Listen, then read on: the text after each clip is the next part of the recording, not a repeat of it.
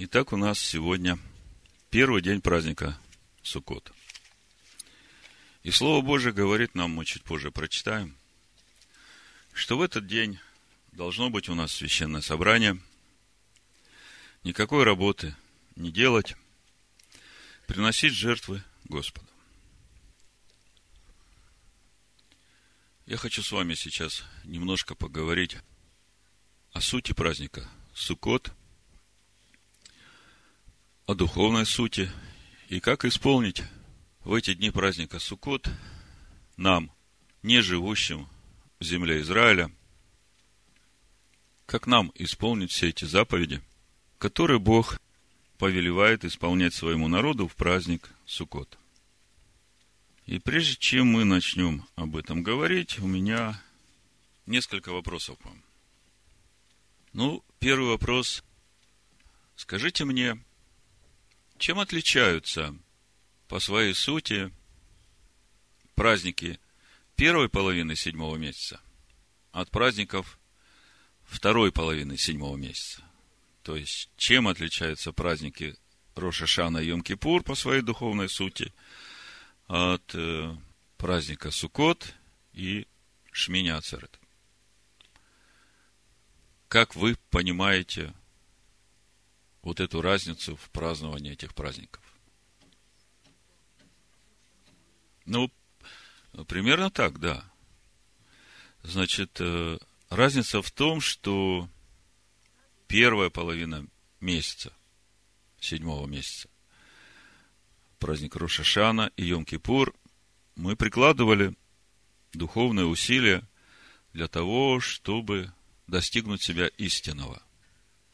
Достигнуть полноты возраста Машеха в нас на том духовном уровне, на котором мы сейчас находимся.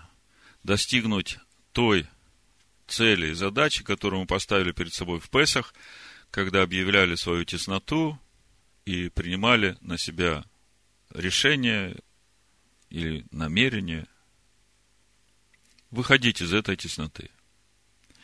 И вот э, праздник Рошана и Йом-Кипур – это те максимальные духовные усилия, как э, у спринтера, который, пробежав дистанцию, приближается к финишу, и его задача прибежать первым, и он прикладывает максимальное усилие, чтобы достигнуть этой финишной черты первым.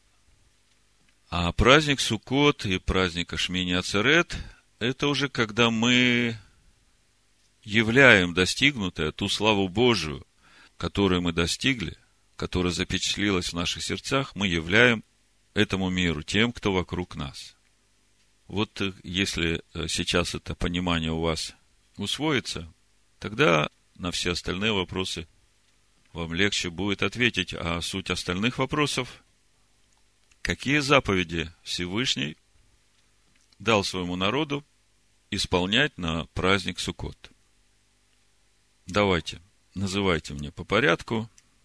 Я их запишу, и потом мы попробуем все это вместе соединить и понять каждый для себя, а что нужно делать, чтобы исполнить эти заповеди Всевышнего здесь, где мы живем, и как нам это сделать так, чтобы это было угодно Всевышнему, чтобы это было в истинном храме, на духовном уровне – и чтобы мы от этого тоже испытывали удовлетворение, что мы исполнили эту заповедь. Ну, давайте, называйте мне, какие заповеди есть на праздник Суккота. Не работать. Да.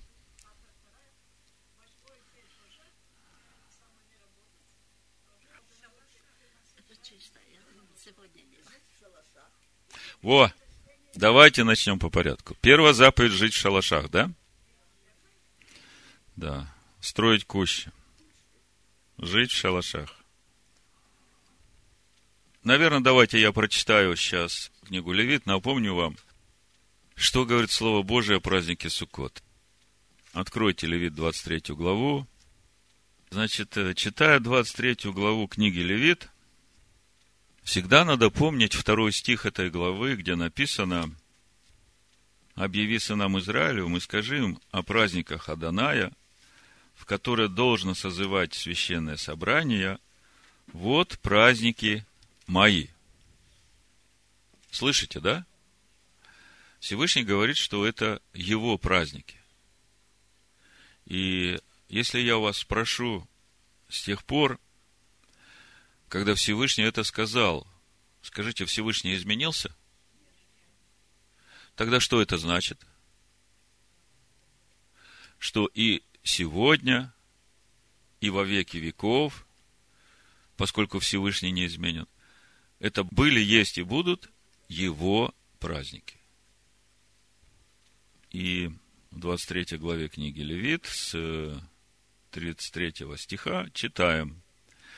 «И сказал Господь Моисею, говоря, скажи сынам Израилевым, с 15 дня того же седьмого месяца праздник Кущей, семь дней Господу.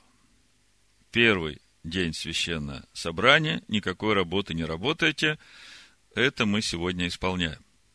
В течение семи дней приносите жертву Господу. Восьмой день священное собрание да будет у вас, и приносите жертву Господу. Это отдание праздника. Никакой работы не работаете. Это шминя церет. И если вы внимательно будете читать, вы увидите, что праздник Суккот празднуется семь дней. А здесь написано в восьмой день.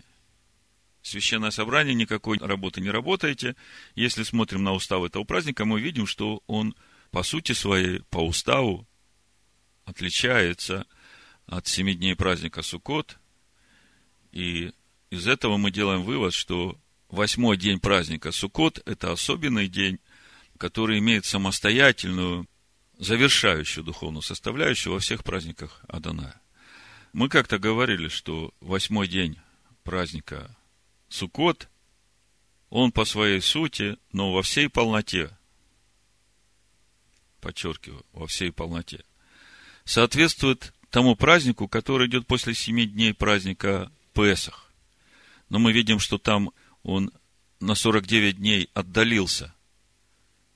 Мы говорим о празднике Шавуот, дне принесения первых плодов нового урожая. Но по духовной сути, семь дней праздника Песах и восьмой день Шавуот, в принципе, это похоже на семь дней праздника Суккот и восьмой день праздник Шмини Ацерет, когда уже вся полнота вот того урожая, начатки которого мы принесли в Шивот, она здесь уже присутствует. И поскольку эта полнота присутствует, уже не нужно этих 49 дней очищения, а 7 дней праздника Суккот переходят сразу в восьмой день, а восьмой день связан, как вы знаете, уже с новым небом и с новой землей, о чем мы говорили в прошлый шаббат. Читаем дальше. 37 стих. Вот праздники Адоная, в которые должно созывать священное собрание, чтобы приносить в жертву Адонаю всесожжение, хлебное приношение, закалываемое жертву и возлияние.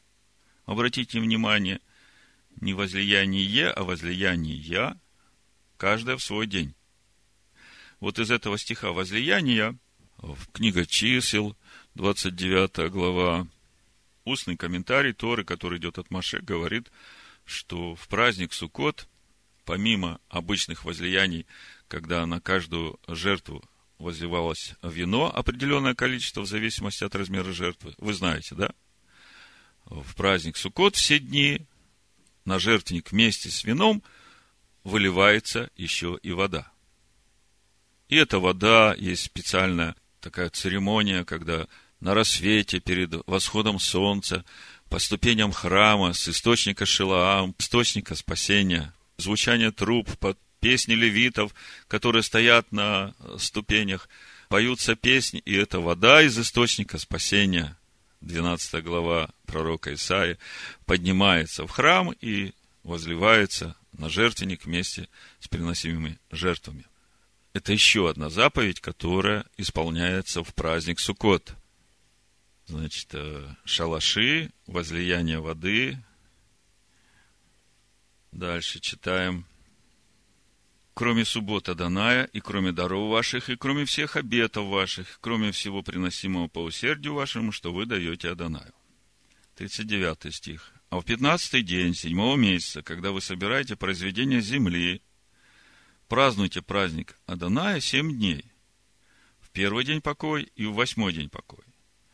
В первый день возьмите себе ветви красивых дерев, ветви пальмовые, ветви дерев широколиственных и верб речных.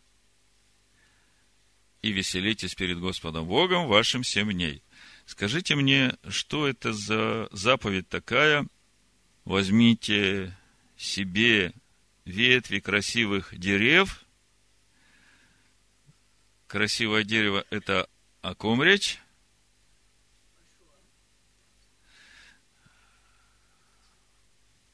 Скажите мне, о какой заповеди речь идет? Заповедь о четырех видах растений. Да? Этрог. Кто такой этрог? Похож на лимон, да. Да. И еще три вида растений. Э, ветвь финиковой пальмы, э, мирт, запах имеет, но плодов нет. И ветви вербы. Арава ее называют. И скажите мне, в чем суть этой заповеди, как исполняется эта заповедь? Хорошо, мы чуть позже поговорим об этом, но, в принципе, вы должны уже это помнить. Мы в предыдущие разборы об этом подробно говорили. Читаем дальше. Празднуйте этот праздник Господу семь дней в году. Это постановление вечное в роды ваши. Седьмой месяц празднуйте его. В кущах живите семь дней. Всякий туземец, израильтянин, должен жить в кущах. Вот этот стих дает понимание того, что вот конкретно в кущах, которые строятся из ветвей этих широколиственных растений, она относится к природным жителям, израильтянам, которые живут в земле Израиля. То есть, э, если ты живешь у полярного круга, то не чувствуй себя виноватым, что ты ночью не можешь спать э, в шалаше под открытым небом, поскольку у тебя заморозки на почве, и я не думаю, что Бог будет радоваться, если ты за эти семь дней просто простудишься и будешь потом долго лечиться.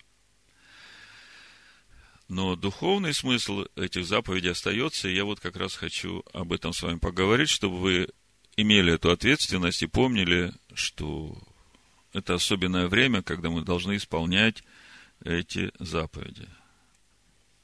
В кущах живите семь дней, всякий туземец-израильтянин должен жить в кущах, чтобы знали роды ваши, что в кущах поселил я сынов Израилевых, когда вывел их из земли египетской, я Господь Бог ваш. То есть э, мы видим, что заповедь жить в кущах напрямую связывается с выводом Всевышним Израиля из Египта. Что это значит для нас? И объявил Моисей сынам Израилевым о праздниках Адонай. Если мы посмотрим параллельные места о праздниках, значит, э, книга чисел, 29 глава, 16 главу э, дворим, то мы там увидим еще дополнительные заповеди, в частности, заповедь о принесении в жертву животных за 70 народов мира каждый из дней праздника Суккот. Ну вот, э, по большому, э, это те заповеди, которые мы должны знать и которые мы должны исполнять праздник Суккот. И мы понимаем, что Тора нам для того и дана, чтобы мы познавали заповеди Бога и всем сердцем, на том уровне, как нам открыто, старались исполнять эти заповеди. Поэтому давайте сейчас поговорим о сути этих заповедей и о том, как мы можем их исполнять, будучи верующими Нового Завета, теми, в которых храм уже внутри и которые имеют совершенную жертву, жертву Машеха Ишуа. Давайте по порядку. Первая важная заповедь – жить в кущах. Как вы понимаете суть заповеди «жить в кущах»? Что это значит? Я вам прочитаю два места Писания, которые э, вы попробуете духовно соединить, и через это мы поймем, в чем суть заповеди строительства кущи и проживания в кущах. Первое место Писания – это Иеремия, вторая глава. Иеремия, вторая глава, второй стих. Ну, прочитаю с первого. «И было слово Даная ко мне. Иди и возгласи в уши чере Иерушалайма, так говорит Адонай. Я вспоминаю о дружестве юности твоей, о любви твоей, когда ты была невестою, когда последовала за мною в пустыню, в землю незаселенную. Скажите, какое главное духовное качество в человеке, которое соответствует вот этому состоянию этого стиха, когда ты была невестой, когда ты последовала за Всевышним в пустыню, в землю незасеянную. Что это есть в человеке, какие качества, которые соответствуют вот этому состоянию.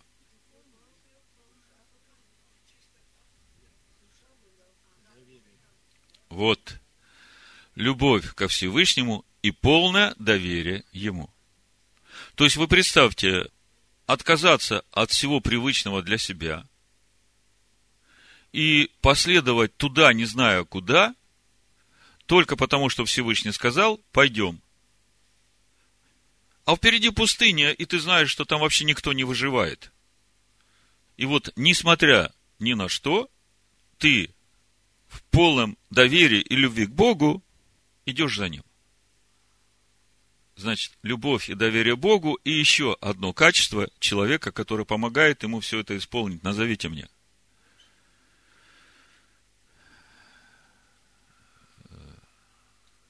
То, что Женя говорит, э, присутствие Бога, это следствие того качества, которое в человеке. Я спросил про еще одно качество духовного состояния человека, которое позволяет всему этому присутствовать в человеке. Как бы вы назвали это состояние? Умереть для себя, мы бы назвали это э, кротость и смирение духа. Потому что Бог живет на высоте небес и с кроткими и смиренными духом, да? Да, вот это первое место Писания, которое раскрывает нам понимание состояния самого человека, который последовал за Господом. И мы это читали о состоянии человека, который выходил из Египта. А праздник Суккот мы только что читали. Это в память о выходе из Египта. Помните, да? Еще одно место, которое мы прочитаем, это число 33 глава, которое говорит о том видимом проявлении вот этого состояния невесты, которая последовала в полном доверии Богу, с любовью к Нему, в землю незасеянную, в пустыню, совершенно не беспокоясь о том, как там будет, что там будет. Книга чисел, 33 глава, там перечислены стоянки всего пути сыновей Израиля из Египта в обетованную землю. Буду читать с первого стиха. Вот станы сынов Израилевых, или переходы, которые вышли из земли египетской по ополчениям своим под начальством Моисея и Аарона. Моисей по повелению Аданая описал путешествие их по станам их и вот станы путешествий их. Из Рамзеса отправились они в первый месяц, в пятнадцатый день первого месяца. На другой день Песах вышли сыны Израилевы под рукою высокою в глазах всего Египта. Между тем египтяне хоронили всех первенцев, которых поразил у них Адонай. И над богами их Адонай совершил суд. Так отправились сыны Израилева из Рамзеса и расположились станом Сакофе, в Суккоте. То есть, первая стоянка после выхода из Египта была Суккот.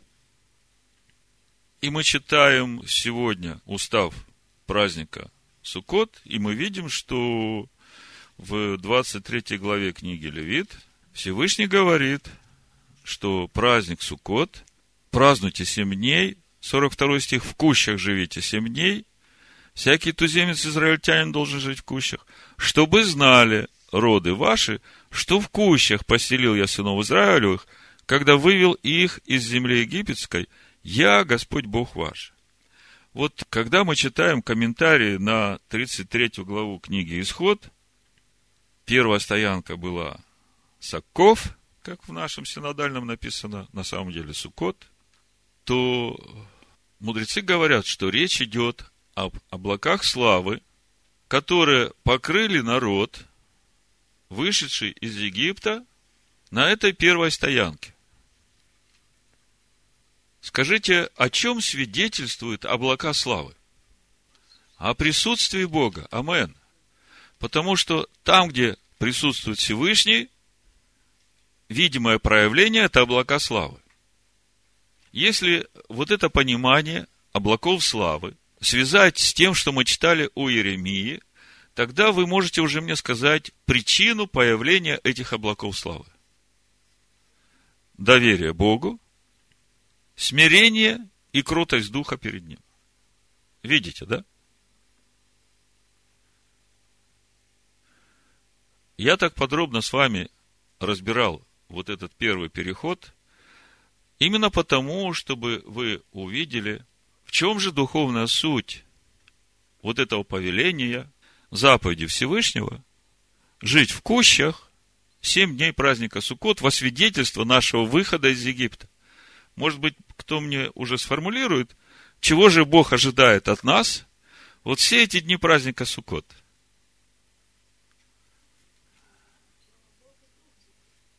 Амен.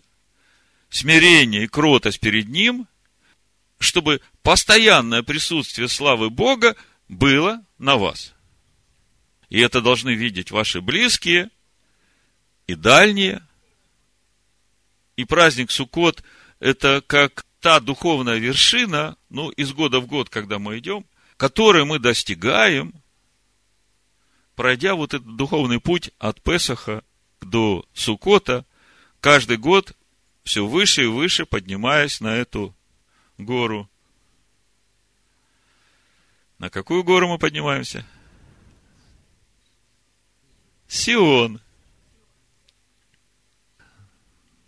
тогда заповедью жить в кущах, с тем, как исполнить нам эту заповедь. Все понятно. Распространять благоухание Всевышнего на всяком месте, где вы находитесь. Я прочитаю вам второе послание Коринфянам, третью главу, чтобы вы понимали, что это благоухание, оно для людей, которые вокруг вас, благоухать будет по-разному. Вот послушайте. 2 Коринфянам, 2 глава, с 14 стиха. Но благодарение Богу, который всегда дает нам торжествовать в Машиахе, и благоухание, познание о себе распространяет нами во всяком месте. Ибо мы, Машиаха, благоухание Богу, в спасаемых и в погибающих. Для одних запах смертоносный на смерть, а для других запах живительный на жизнь. И кто способен к всему? Ибо мы не повреждаем Слово Божие, как многие. Проповедуем искренно, как от Бога, перед Богом в Машехе. Ну вот, это что касается заповеди жить в кущах. Конечно, построить кущу у себя дома или на даче, или во дворе и посидеть там, совершить трапезу, это здорово. Это приветствуется. Но вы должны понимать, что не эта цель для нас, новозаветних верующих. Главное – распространять вот это благоухание Божьей истины, славы Божией на всяком месте, где вы находитесь. Вот в этом будет ваше исполнение сукотней заповеди жить в кущах.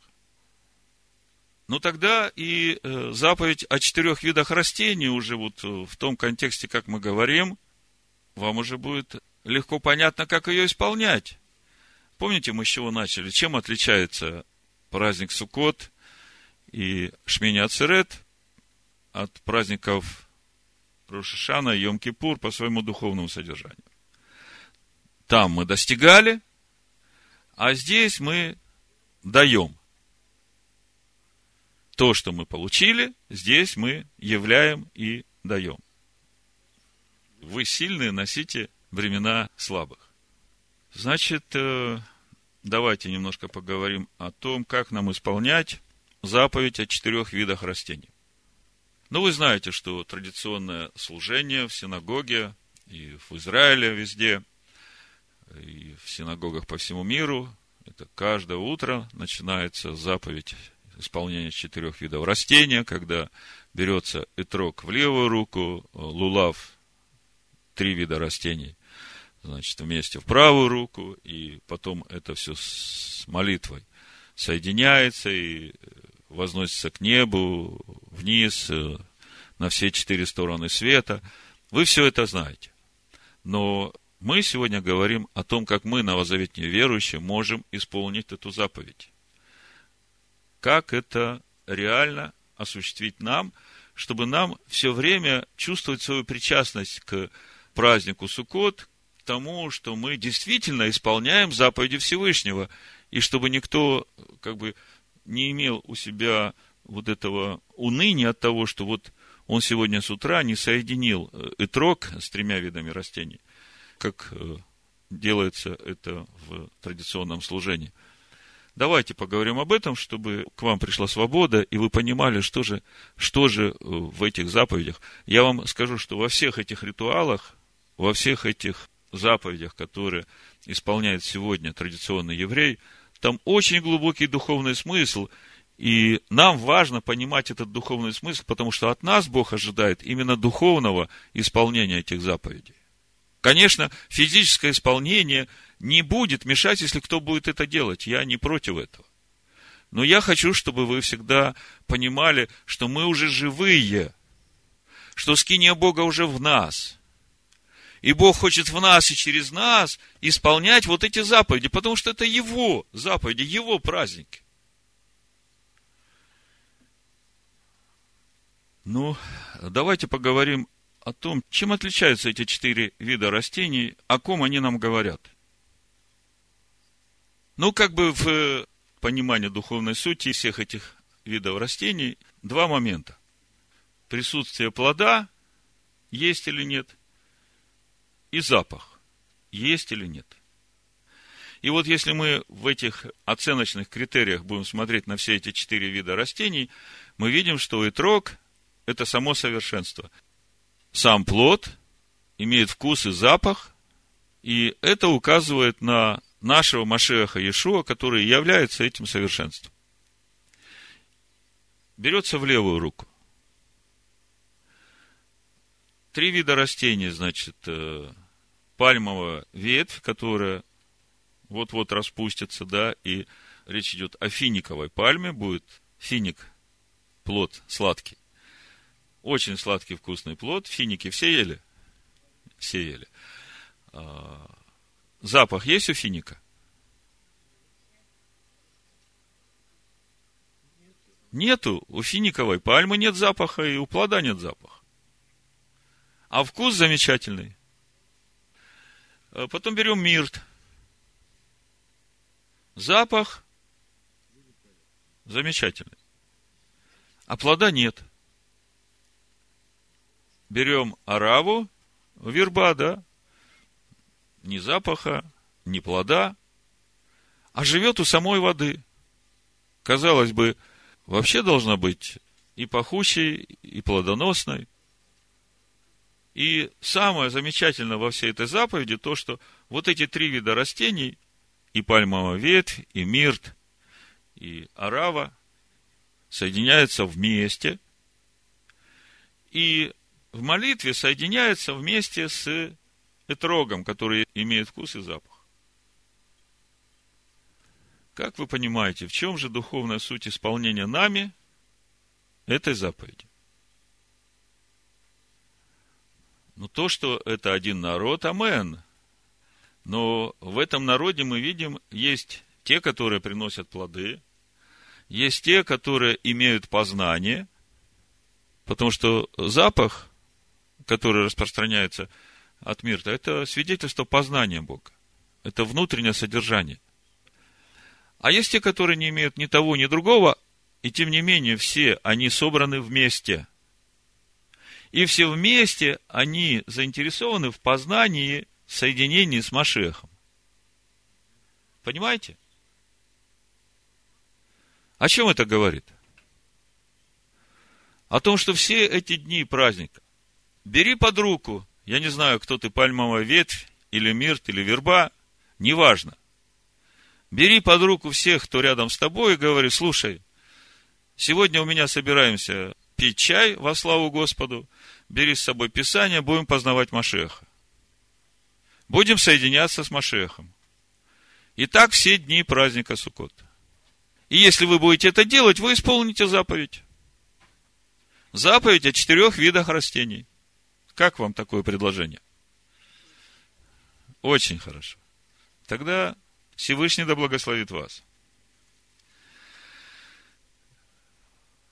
И все это под этим же духовным покровом праздника Суккот, когда мы до праздника Йом-Кипур мы достигали этой духовной высоты познания Машеха внутри себя, а теперь праздник Суккот и Шмини Ацерет – это то время, когда мы отдаем, делимся своим познанием. И вот э, соединение этих четырех видов растений как раз это возможность это сделать. Осталась у нас еще заповедь э, возлияния воды –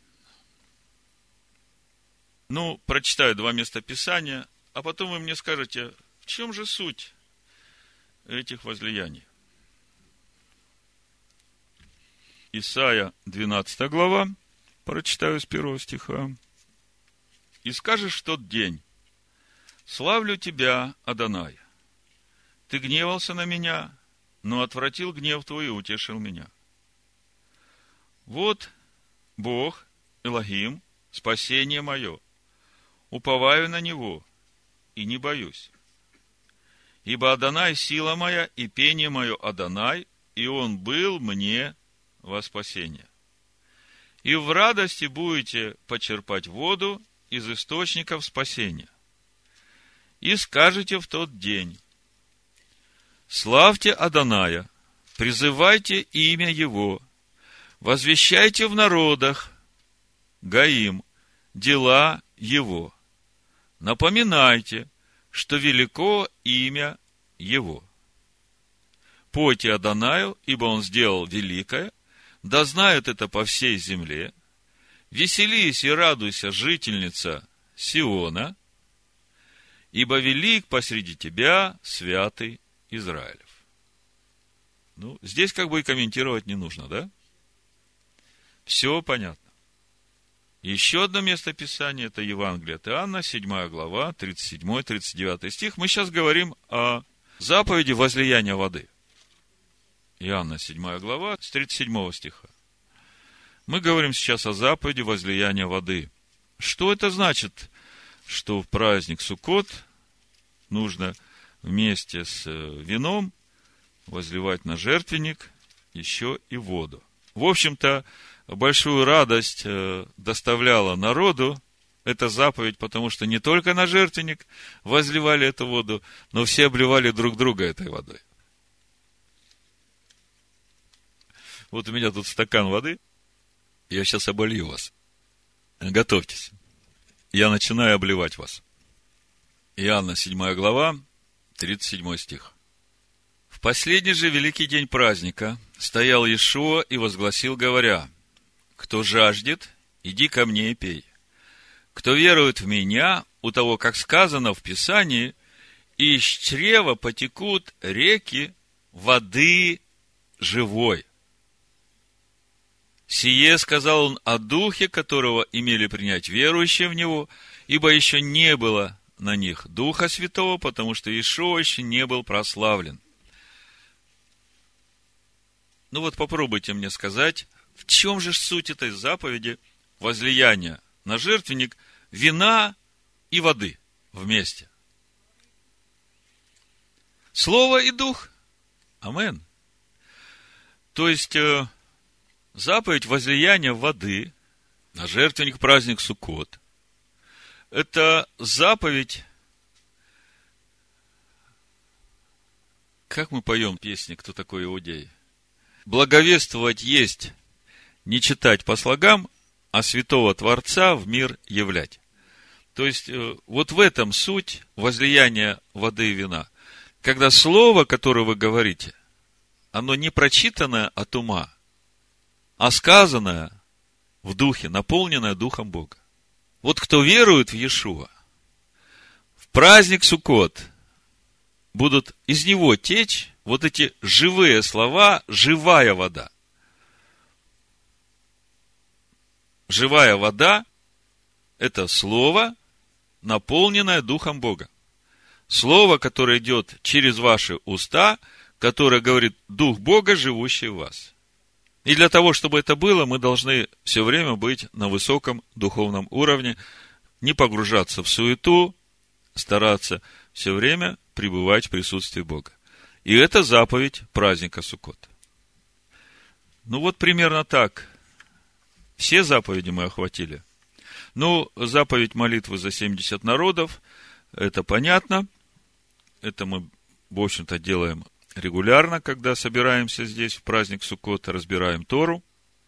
С этой заповедью все понятно, вопросов нет. Ходатайством перед Всевышним за 70 народов мира.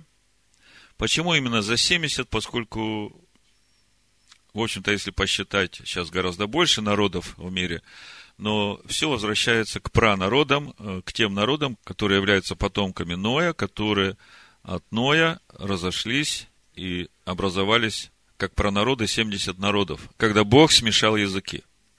То есть, э, суть молитвы за народы в праздник Суккот – это возвращение этих народов к тому состоянию, когда они все, будучи потомками Ноаха, которых Бог спас от гнева, который обрушился на первый мир, чтобы они возвратились к своему тому духовному состоянию, когда все они, будучи потомками Ноя, понимали друг друга и говорили на одном языке, как братья и сестры.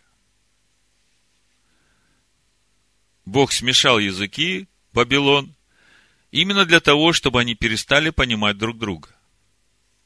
И я сейчас говорю не о физической преграде непонимания языка. Я не понимаю английский, я не понимаю китайский. Я не об этом говорю.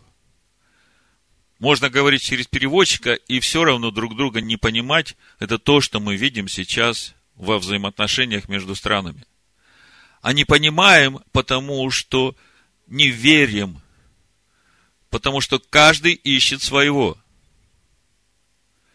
Так вот, надо молиться, чтобы все вернулись к единству в Боге, к пониманию друг друга как брат и сестра.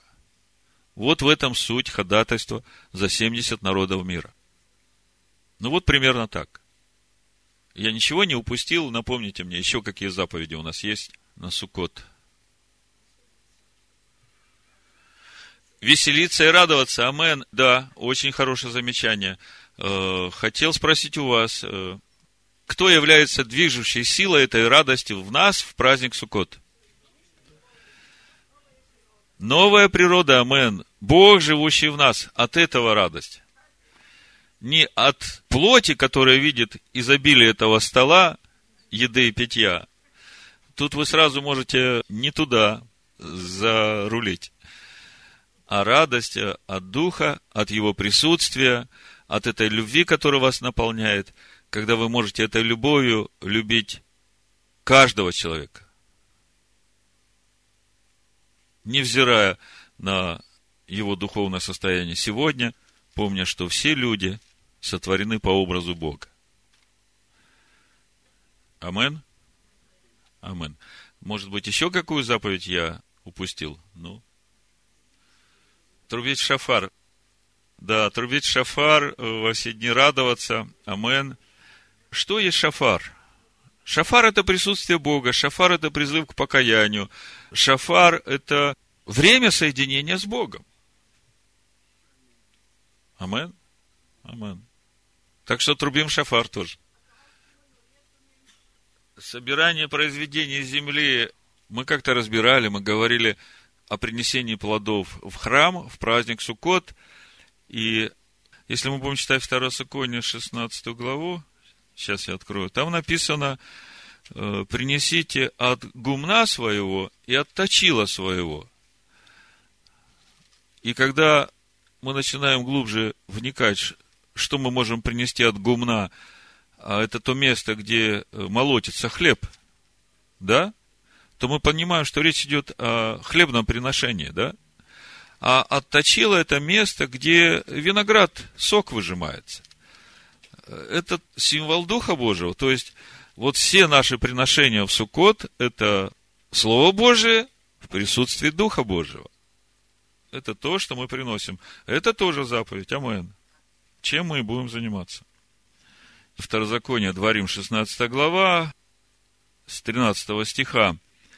Праздник кущей совершай у себя семь дней, когда уберешь с гумна твоего и источила твоего. Видите? То есть, э, убрал хлеб весь свой, и весь дух собрал, как бы достиг той духовной высоты, и в праздник Йом-Кипур эта духовная высота запечатлилась тебе, Всевышний поставил свою печать на тебя, а в итоге определил, чем же ты будешь заниматься в следующем году. Потому что то, что ты не дособрал, тебе придется в следующем году с большими усилиями приложить, э, чтобы дособирать. Как мы говорили, не хочешь по-хорошему, будет как будет, но собирать будешь. И веселись в праздник твой, ты, и сын твой, и дочь твоя, и раб твой, и раба твоя, и левит, и пришелец, и сирота, и вдова, которые в жилищах твоих. Семь дней празднуй Господу Богу твоему на месте, которое изберет Господь Бог твой, ибо благословит тебя Господь Бог твой во всех произведениях твоих и во всяком деле рук твоих, и ты будешь только веселиться.